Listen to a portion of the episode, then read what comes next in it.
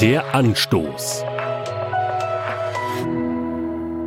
Kochen und Putzen kommt mir immer wieder wie eine Sisyphus-Arbeit vor. Zu Beginn eines neuen Jahres frage ich mich, mehr als sonst, was von meiner Mühe übrig bleibt. Dieselbe Frage haben sich schon viele Menschen gestellt, auch König Salomo im 10. Jahrhundert vor Christus. Seine Gedanken sind im Buch Prediger aufgeschrieben. Ich finde es erstaunlich, dass ein so mächtiger Mann wie Salomo nach dem Sinn des Lebens fragt.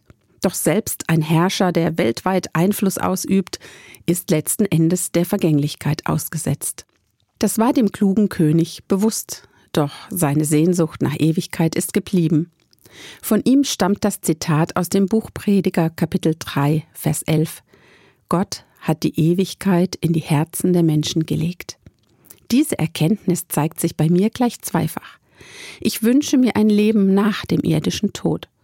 Gleichzeitig möchte ich dauerhafte Spuren hinterlassen, bevor ich diese Welt verlasse.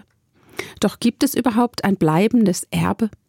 Die Sängerin Kay Gaunt singt in einem Song aus der Feder von Manfred Siebald und Bob Farrell, was wir aus Liebe tun, das bleibt bestehen, auch wenn es still geschieht und ungesehen.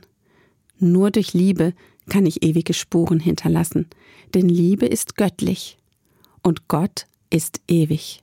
So zieht mich die Liebe zum ewigen Gott und himmlischen Vater.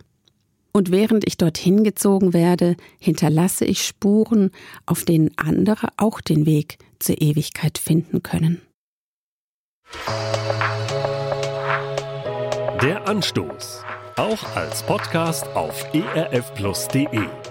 ERF Plus. Tut einfach gut.